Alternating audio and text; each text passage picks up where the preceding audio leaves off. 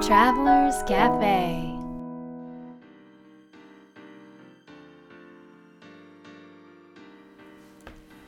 ライフトラベラーズカフェへようこそ松田美弘です若菜ですはい冬はねうん寒いでしょ、寒いよねなんか僕たちさあの東北出身はい、だけど寒いとこちょっと苦手だよねまあ、ちょっとっていうかだいぶ苦手だ よねそうなので冬になったらすることは何かはあというと、うんマウイに行きます まああとはねあのちょうどクジラの産卵うんがその頃まあ1月2月3月ぐらいマウイでやってるのでそれを見るのもねうんすごく好きで行くんだよねうん産卵っていうか赤ちゃんねクジラの赤ちゃんえそれ産卵じゃないまあでもあ卵じゃないね卵じゃない出産卵出産です そううんうんということでマウイには毎年まあ夏だけじゃなくてうん冬も行くんだけどうんマウイで好きな食べ物こうんれ美味しいなって思ってうん何があるいっぱいあるいっぱいある、うん例えば、うーんとねうん、えー、あれもこれもこれもあれもになっちじゃゃうあ分かんない僕はねうんお寿司ですていうかん日本の食べ物じゃないですかそれこれがね マウイのお寿司屋さんがすっごい美味しいあそこそう小磯寿司っていうんだけど、あの喜平にあるね喜キ平といヘとう地い区うにあ町るにあるねはいでなんかそこのねあの親父さんともで仲良くさせてもらってうんいつもマウイに行くとそこに行くって感じだね予約取れないんだよねそうこすごく人気でいっぱいうんでも日本人がいるかっていうとそうでもなくてうん、全然ほぼいないよねみんな外国人ばっかり外国人だけどほんでも私たちなんか予約取らなくても割と毎回なんか入れちゃうっていう、なんかついてるねっていつも言われるねそうだ ねありがたいことです、うんお寿司美味しいねはいうんうん若菜は何が好きかなえ好きなものって言ったらまたね、うんあれもこれもこれもあれもだけど、うんまあでもあそこあのーピザかな毎回ピザ食べるピザピザっていうと、うん普通の食べ物っぽくないうーんそうでもないよそうでもないかそうでもないよっていうのは、うんあのマウイのあのパエヤという町があるんですねそのうんヒッピーの町と呼ばれ結てる、構オーガニックな街だねそうですね、うんオーガニックスーパーのあの有名なマナフーズっていうお店があったりとか、うん、あのする町なんですけれどもそこにあるピザ屋さうんうんうんんはあの要はオーガニックの食材を使ったピザを提供してくれるあーオーガニックピザだねそうあそれ縮めただけだねあ私の今のことことねオーガニックピザだね、うんん、美味しいのこれそうそうそう美味しいでしょなんかこ美れ味しいこれは絶対食べなきゃいけないよね行ったらそうこれも必ず行くねなんていうのかなあんまりこう今まで食べたフレーバーじゃない感じだでねもミヒーあんまピザ好きじゃないでしょあんもまう普段はあんまり食べないだけどあそこだと丸々1枚食べれるよね一枚食べる大一人きいの1枚食べれるようね、ん何が違うんだろうね本当にでも釜でね焼いてくれてうんあの、まあ、味付けもとってもこうユニークっていうかねあのー普通のなんかあのまたマルゲリータとかあのトマトソースじゃないとかとねは違うあーうまく説明できないじゃあみんなで一緒に食べに行こう食べに行くまああそこのがやっぱりなんか好きかな、う ん美味しいな他にはあるいっぱいあるよもう聞くこれ時間がなん か足りないんですけどそうかまあでも本当にマウイはそうやってなんていうかなあの土地のものを使ってあのお料理を提供してくれるお店がたくさんあって、うんあのなんかとってもだからあのエネルギーをもらうというか美味しいだけじゃなくてねうんただ味付けが美味しいだけじゃなくて、うん食べた後元気になるとか素材のエネルギーがあるねきっとねだよねだからピザにしてもさ、普通何枚も食べれないじゃない食べれないよね、まあ、私たち結構ひと2人で4人前5人前頼んじゃう癖はありますけども、でもうん大抵まああの食べ過ぎたってこう具合悪くなったりすることがあるんだけど、うんそこのピザってなんないよねなどんんなだいけね食べてもねそっかすごいね素材の力っていうかうんやっぱ素材の力と、あとは作り手の愛情こそうですねれが組み合わせると最高の食事ができるわけですよ そうですねそうじゃないそうですそうですはいはいそれではいあの食事マウイでね食事といえばうんあの僕たちマウイツアーを毎年2回やってるんですけどそこでいつもお願いするうん方がいましてはいはいこの方がさとこさんという方うです。んさとこさんの料理はね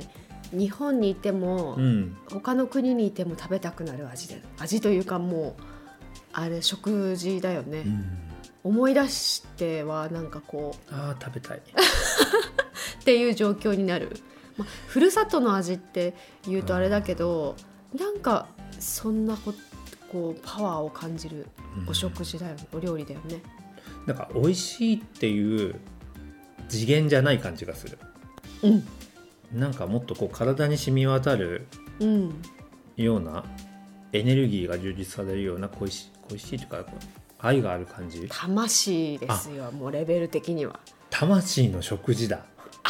ーいいねその言葉あーなるほどねそう、んそれでうねあの僕たちがもう毎回お願いしたくなる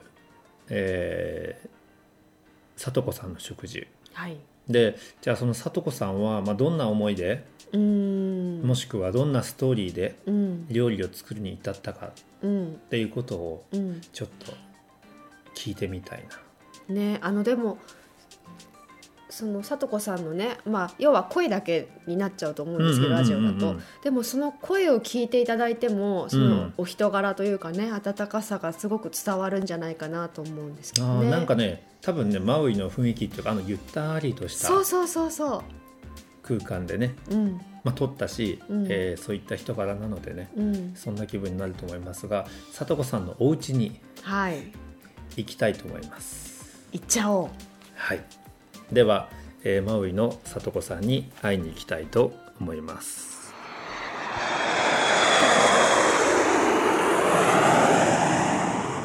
昔から料理好きだったんですか。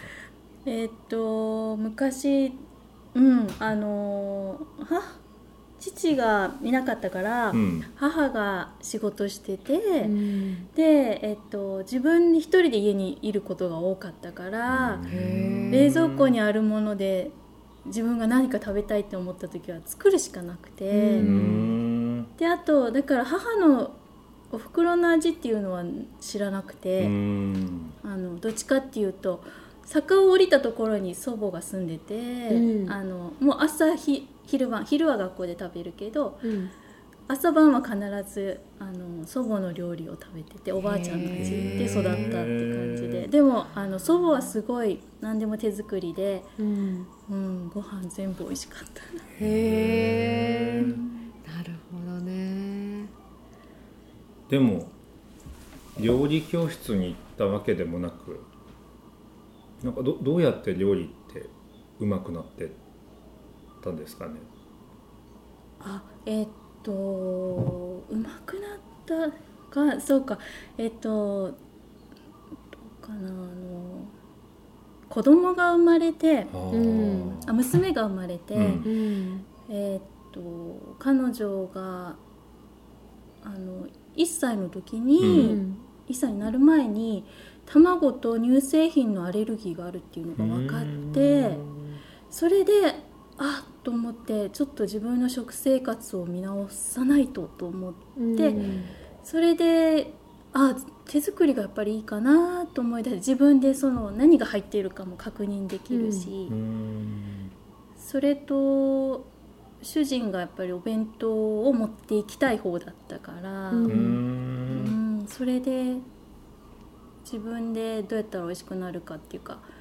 まあ、自然に近い感じでっていう風に作ってたら自然と身についてきたんですうんと思うんですようんでもあの一つだけあの料理教室に行ってて、うんうんマウイにもう来てたんですけど、うんうんあのマクロビオティッうんあクあっていうのをあの西村真由美さんうんマドンナのプライベートシェフされてて、うんうんその方を知って、あうんマクロビってすごいと思い思って、うんううんんでたまたま日本に大体毎年夏に里帰りしてたんだけど、うんあの次帰るって決まってからインインターネットでマクロビ福岡福岡出身なんですけど福岡って入れたらものすごく可愛いホームページでウフさんっていうところだったんだけへどー出てきてでたまたま、あの私が帰る年のちょっと前に、うんあのちゃんとその学んであのバリバリレストランのシェフとかされてた先生なんですけど、うん地元に帰ってきて、うん地元福岡で広めたいっていう感じで、うんうんがクラスを開かれてて、うんでその方にメールしてみたんですうよ、んこうやってかい「マウイからちょっと帰るんですけど」うんって言ったら、うん短期集中講座を作ってくれ てそれでちょっとマクロビを勉強基礎を学びました。へえーーじゃあ娘さんが生まれる前の料理とうん生まれてからの料理は違うんだ違います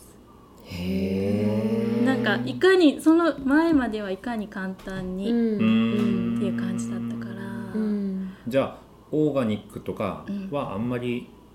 前は意識せずに、子供うんあの子供を授かる前うんがもっと違ってうん授かる、お腹にやっぱり一つの命があるって思ったらやっぱり食べるものを気にしだうしんて、うんその時からですうねんうん今はねすごいね本当に自然のものって感じだねご飯をいただくと、あ本当だね、うんもう本当その土地のものというかうんうんうんすごいエネルギーの高いなんかもうさらに聡子さんが作るからうんまたなんかそういう元気になっちゃうそううんあれは不思議だよね食食で元気になるっていうのはあれもすごい体験するっていうか聡子さんの料理で体験したよね、なんか同じレシピでも作る人によって全然味が違うじゃないですかと僕は思うんですよ。うん、うん違うと思うよくほらあのチェーン店っていうかああそうか同うじん例えばラーメン屋さんとかでも、あの視点によって味が違ったりするうんうんうのって、んうんやっぱり作る人が違うからじゃないかな、うんだってレシピは一緒だよねきっとそうだよねそう誰がやっぱりそれもどんな状態で作るかっていうのがすごく大事今は普通に朝作って昼作って夜作ってって感じなんですか普段の毎日の生活普段の毎日は朝朝食作っうん時にお弁当も一緒に作ってなので昼はおみんなお弁当を食べるううんんで夜作るうんへーちなみに朝食ってどういうあ聞朝き食たないので朝食はもう普通にみんな食べたいものが違うんでパンがよかったらパンご飯だったらご飯でお弁当のちょっと残ったものみたいな感じえーあそれはリクエスト受けるんですか家族から何が食べたいそうもう起きてきてすぐ何が食べたいって言ったらパンだったらパン焼いてえーその場でリクエストなんだすごいすすごいその時食べたいものを食べれるって最高だよね いやほんとそう大事それが大事なんだよねあじゃあ朝はしっかり食べるはい食べ感まじすですねうんちなみに夜ご飯はどんな料理をすることが多いですか夜はえっと和食ですねへおー味噌汁が必ずついてますそうだお味噌作ってらっしゃるあんですそうだそうだ味噌作ってるんですよねマウイで日本でも味噌作ってるって、まあね、今結構こうお味噌ブームっていうかうんのあるけれども、うん海外で作るっていうのはうん結構すごいなと思うんだけど海外海外でママウイで味噌を作るのは大変なんですかどっちかっていうとうん簡単な方だと思います、えーっていうのうがん、あのお味噌はえここその日本でもそうだけど北の方だと塩辛くて色がうんうんう濃い、んうんで南に行くと甘口で色が薄いうんんっていうんでその南の方が、うんあの熟成が早いっていうか短期間で済むうん済むんですようんでやっぱりハワイで食べようって思ったら日本で言ったら九州のお味噌田舎味噌がうんすごい合うんで、うんあのこの気候っていうのがすごいあったかいから1年を通して例えばもう12ヶ月の早熟のお味噌はもう簡単にできるへー日本だったら普通1年寝かせたりあー3年とか東北の方だあっりたらますよね寝かすけあどうあんんまりそれを作ったとしても需要がないうんやっぱり体が知ってる、ううんんうん自分にどっちのお味噌が合ってるかどっちが食べたいかっていうのうんだからこうなんでそもそも味噌を作ろうと思ったんですかお味噌は、あのーこっちでもやっぱり売っててホノルルでお味噌屋さんがあって売って売ってて買ってもなんかそんなに、あまた飲みたいっていう感じに思わなくて、で一度里帰りした時に、うんいとこがあのお味噌屋さんから麹と大豆のキットを買って、うん作ってるから一緒に作って持って帰ったらいいとか言って。でそれで一回作らせてもらって、持って帰ってきたらもうそのお味噌がものすごく美味しくて、へーこれだったら毎日飲み たいみたいなそれでどうにかして作れないかな作れないかなと思って、で麹が手に入ればあ作れると思ったけど、ここで麹屋さんはやっぱりなくて、うんであの今一緒にお味噌を売ってる奈々さんと。うんうん23回ぐらい麹作りやってみて失敗しながらへーでそれができて自分で作ったうん麹麹を作るのが難しいんだ麹はあの今となったらすごく簡単でやっぱりこの温暖な気候がうんい,、ろいろ助けてくれて、うんうんえっと、2日間あればできるんだけど、ううんうんんへその最初の方の保湿保温その後放湿ってー除湿みたいな、うんうんううんんそして温度を上がりすぎないように気をつけるっていうそれのその手間がうんと容量が分からなくてう、んうんそれはじゃあ麹がいい麹ができるまでには結構失敗も失敗して何回かあった何わけ回でかしすてね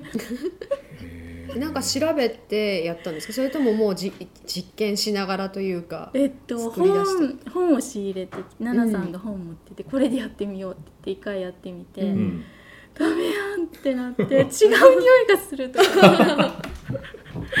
そしたら奈々さんのお友達でうんニュージーランドに住んでる、うん男性の方なんですけど、うんやっぱりお味噌が食べたいって言って自分で作ってある方がい,、うん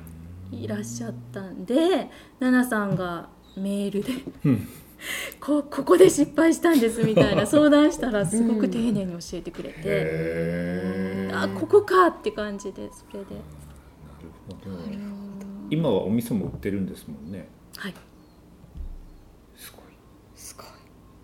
でも本当にあの味噌汁美味しいよね美味しいねでももう何でも美味しいよ ねさとこさんのあの毎回驚くのが、うんあのなまあその1回のその夕食だった夕食に出てくるあの料料理の量っていうか量そうなんかでなんていうのすごいいろんな種類の野菜とか食材を使って本当5品とかうんすごい出てくるじゃない、うんそれがすごいなと思ってどうやってあのレシピをああそこのう1回に出すメニューあの僕たちねあのあそうそうそマブイツアーをやるときにいつも、えー食事をね作ってもらってるんですけど、ああいうところで出る料理っていうのはどのように考えつくんですかそれを知りたいあの昔本当に始めたばっかりの時はもう1週間前ぐらいから、うんこの時期だとこの野菜が手に入るからこれとこれとこれっていうのを1週間前ぐらいからちゃんと表にして献立、を考えてたんですけど、う今はやっぱりそのその時期に野菜がこの時期にあるはずの野菜がやっぱりなかったり、うん行ったファーマーズマーケットに行ってなんかでもその代わりにこの野菜があったとかいうふうになるしあのそんな季節なのに今年は寒かったとか、うん暑かったとかやっぱり違うんでもうあの簡単なメインはこんな感じにしようかなっていう感じで考えててあとは買い物行った後とか、うんもうその当日のその作りながらも変更したりとかするんで。うんうーんなんかそうそうなんですなんか旬なものでうん結構思いつきな料理なんですけへどーでもなるべインスピレーションくねそう、うんたくさんの食材をやっぱりいらっしゃる期間が短いかうんらうんうんうでんきるだけ出し出させてもらいたいなっては思ってます、うーんなんかバランスの取り方というで心がけてることはあるんですかあ料理のはいそれはあのーえっと蒸し野菜生生野菜ちょっと火を長くかけたものうんっていう感じで考えてへまーそういうバランスがあったんだねううんんへ何種類ぐらいあるんですかレパートリーえー、レパートリーですか、うん、もう無限な感じえー同じもの出してないですかね出してるかもしれないで出すしてそないと思うんなにたくさんないと思う思いまーいやすけでもど毎回うわーって なるなんかなるこう来るかみたいな、うん、あーでもなんかすごい普段でもう決まった料理をこう定期的に作るという感じよりもなんかもうその場その場で毎日作っていくみたいな感じなんですか普通のご飯ってあるものであああるものである野あー菜やでっぱりそれはあの子供の頃のあれがそう冷蔵庫開けてね、あーあれ今日は何がある美味しいものを作ろうっていうねあれが日々が役に立ってるのかもねううんん料理を作る時のコツがあるとしたら何ですか、コうツんは、あえーっと丁寧にあ丁寧に、うーんそれはそうマクロビの先生から教えてもらったんだけど、うん必ず真正面向き合ううんうんうん素材と野菜とかへ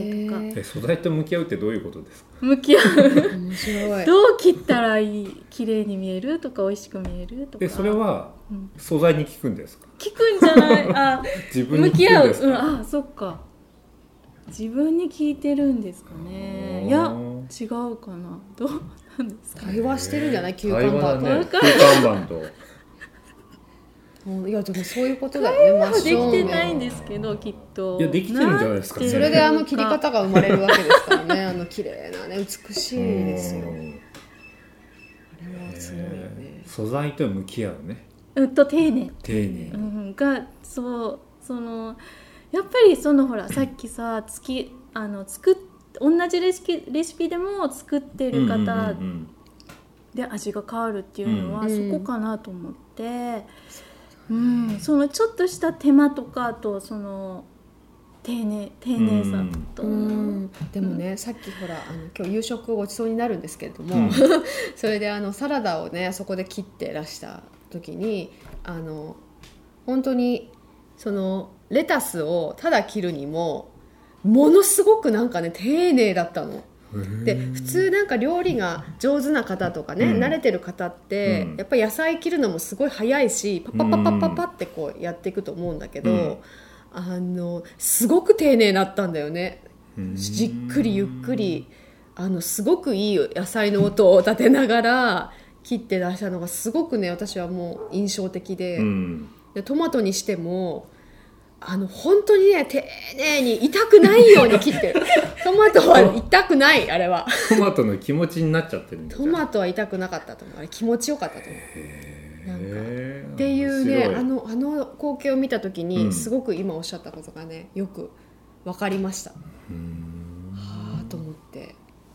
感動してた料理以外でな普段のなんかこう生活の中で心がけてることは何ですか心がけてること、うんあ最近それずっとやってるわけじゃないけど最近はとにかく今を生きるうーっんて思ってます、うんうんって心がけてますそれはどうしてなんかやっぱりその生活の流れっていうか同じ流れが出てきたら、んなんかこう惰性っていうか今日はこれとこれっていうのも随分と前からする予定を立ててるんだけど、うんいや本当は今日はもしかしたらこの鉢のあの植物を植え替える日なのかもしれないとかふとこう庭を通った時とかに思って、うんそう思ったらあ今しかないと思ってするとか、うんそういうことをしないと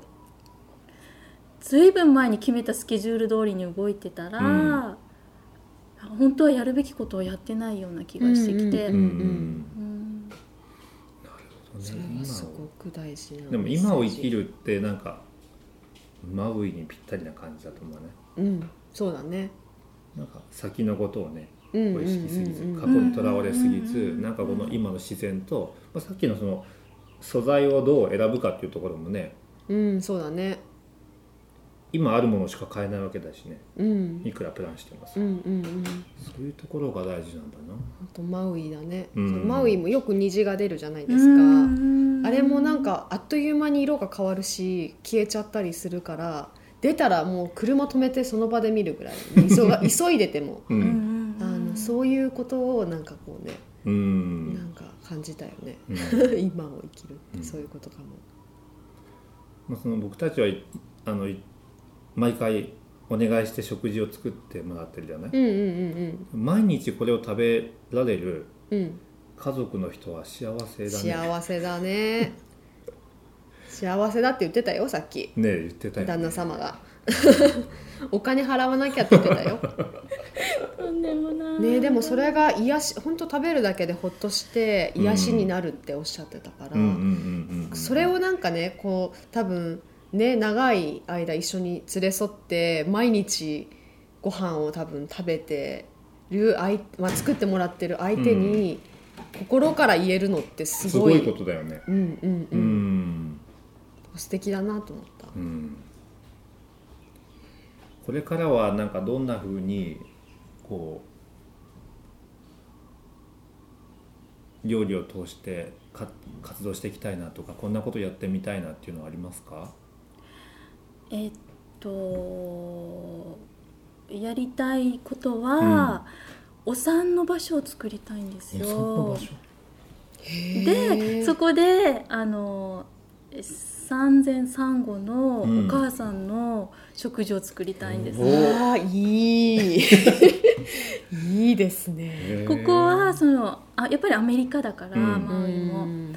あの里帰りっていうのがない出産後の里帰りっていうのがなくて、うんうんうんまあ親がいないからそれとあと病院もし病院で産んだとしても、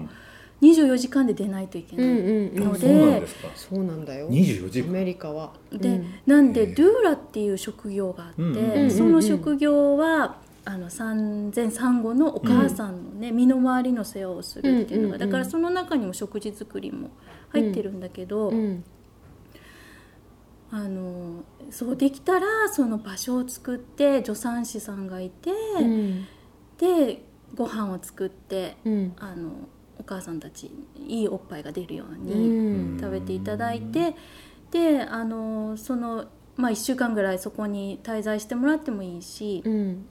でその後も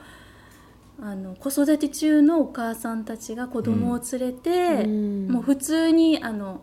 ここに行ったらアンティがいるっていうかおばちゃんがいるっていう感じで、うん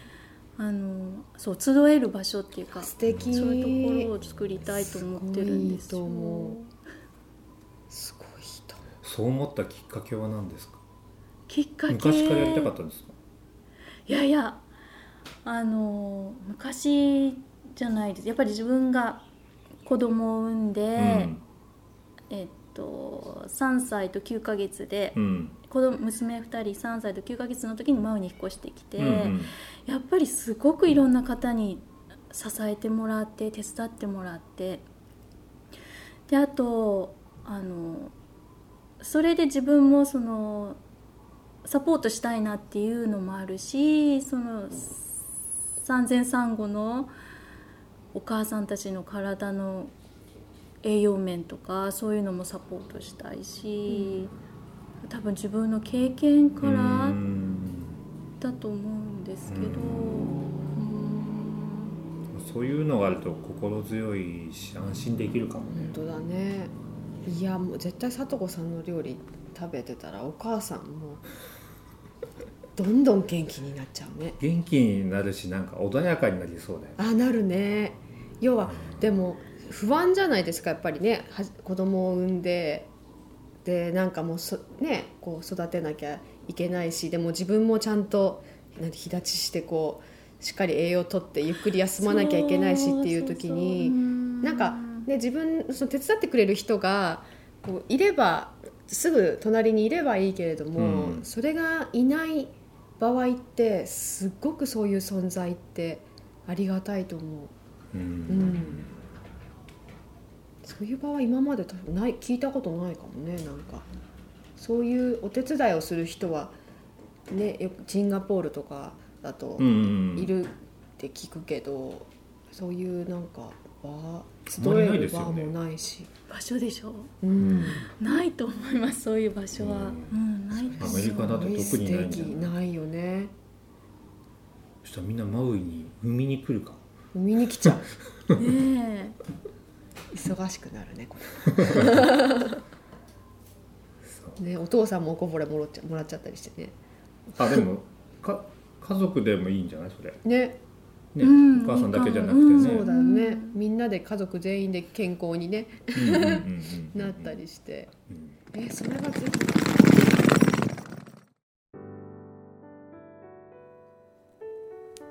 ひいい話だったねのんびりしたねだねやっぱりあの空気感というかリズムがいいな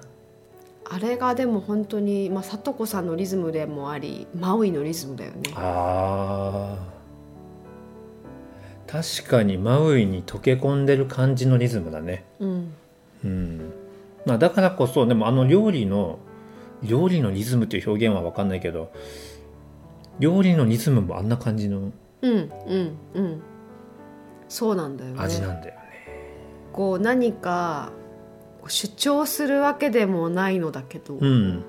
穏やかになって穏るようなやかなんだけどなんかすごくこう奥深く響くうんような、そして心から癒されるよううんうんうな、んうんうんで力が湧いてくるようなうんそんな感じだね、はい、どんなことが心に響きましたか、そうですねなんかあのこう頭から離れない映像としてはうん、あのあお料理をねあの時お食事お夕食を作っていただいたんだけれども野菜をね、まあ、あのラジオの中でも言いましたけど野菜をこう切ったりしてる時の聡子さんの姿がねうんあの結構忘れられなくて、うん本当に丁寧に切ってたの。うんなんかこうシャカシャカシャカって感じじゃないもんねザクッザクッって感じじゃないそうなんかそう、だからそのねあのなんて忘れられないよねなんて表現していいかわかんないんだけどね、うんでもあの光景をこうなんか思い出した時にあの、まあね、野菜野菜と向き合って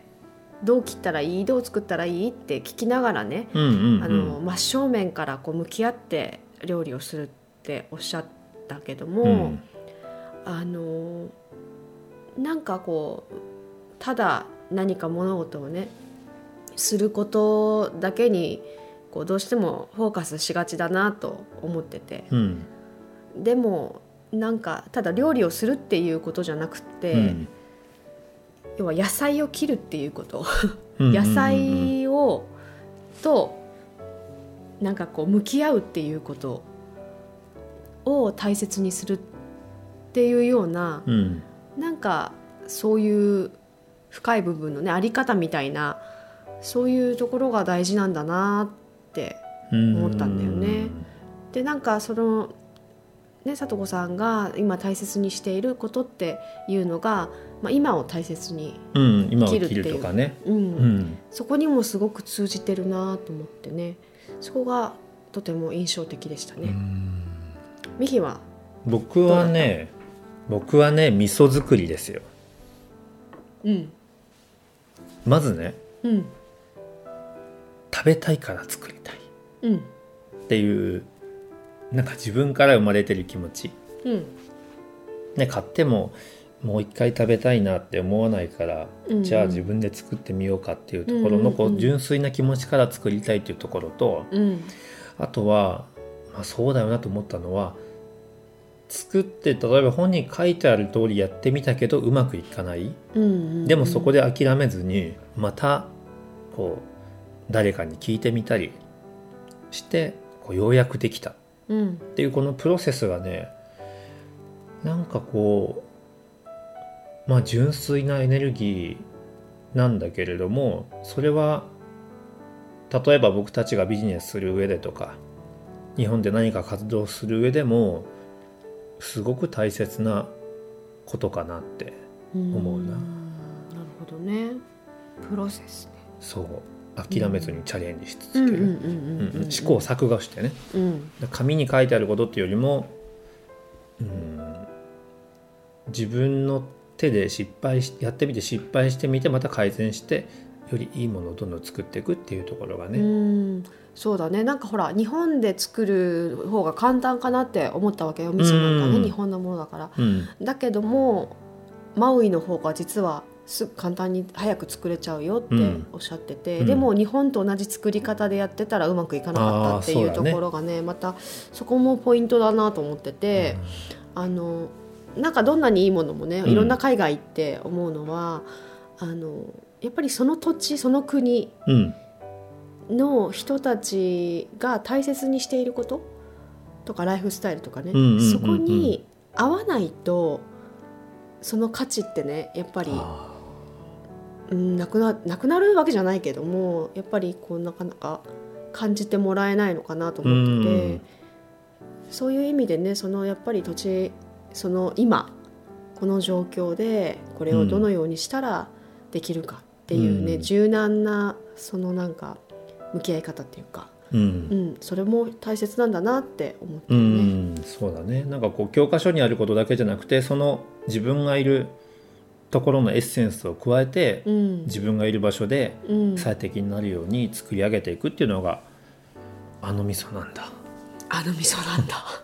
と思って。美味しいよね。あの味噌汁また飲みたいまなた飲みましょう。と思いました。はい。では今日の魔法の質問をどうぞ。はい、今日の魔法の質問は丁寧に取り組みたいことは何ですか？丁寧に取り組みたいことは何ですか？えーこれはさとこさんが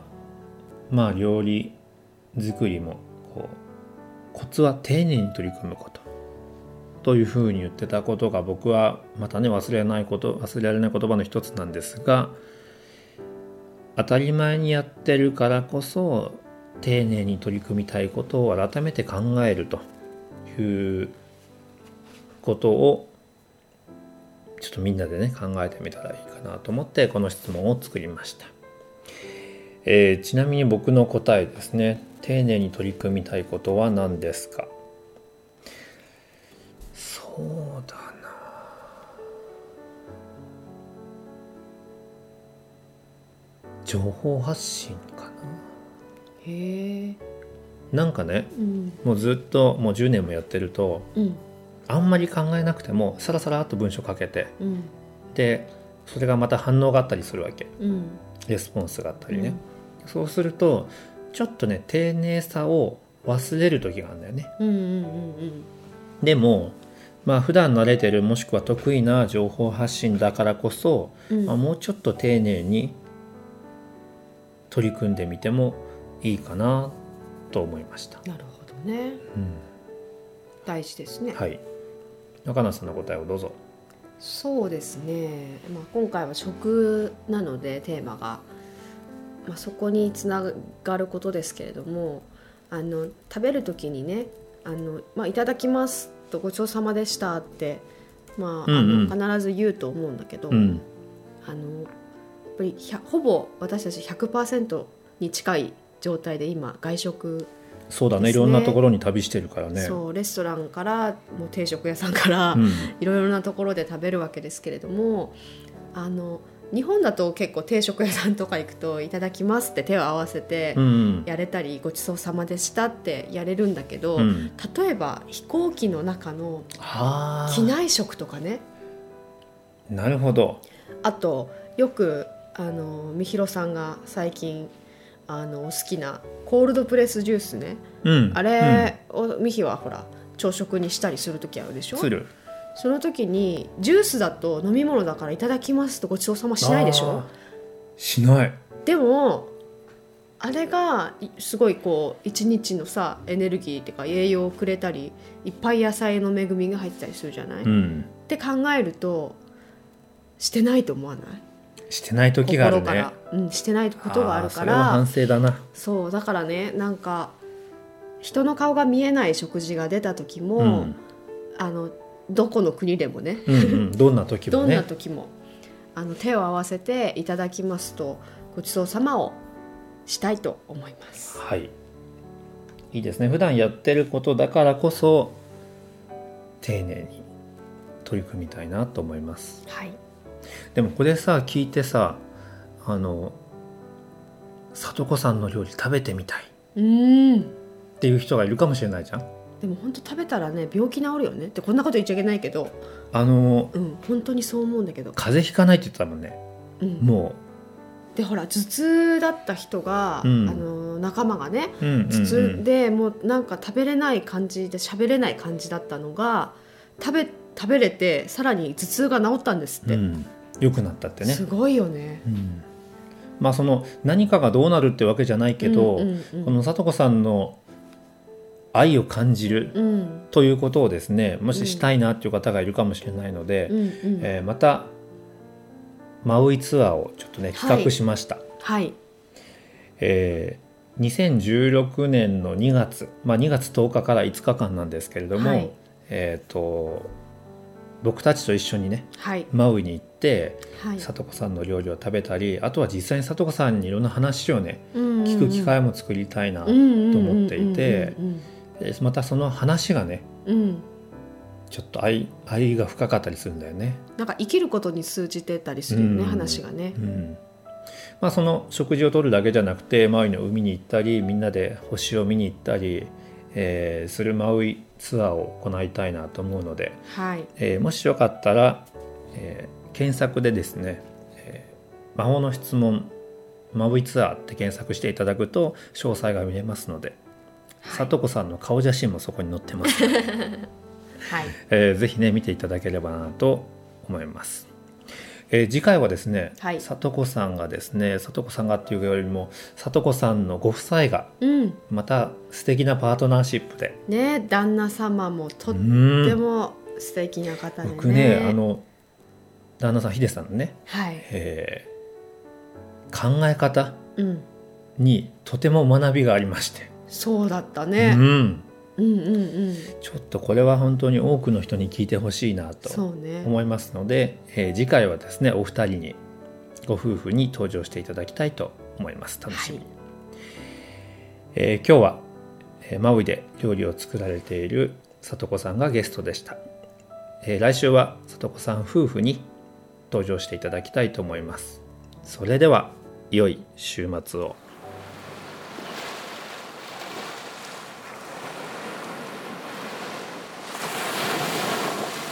い。Life Travelers Cafe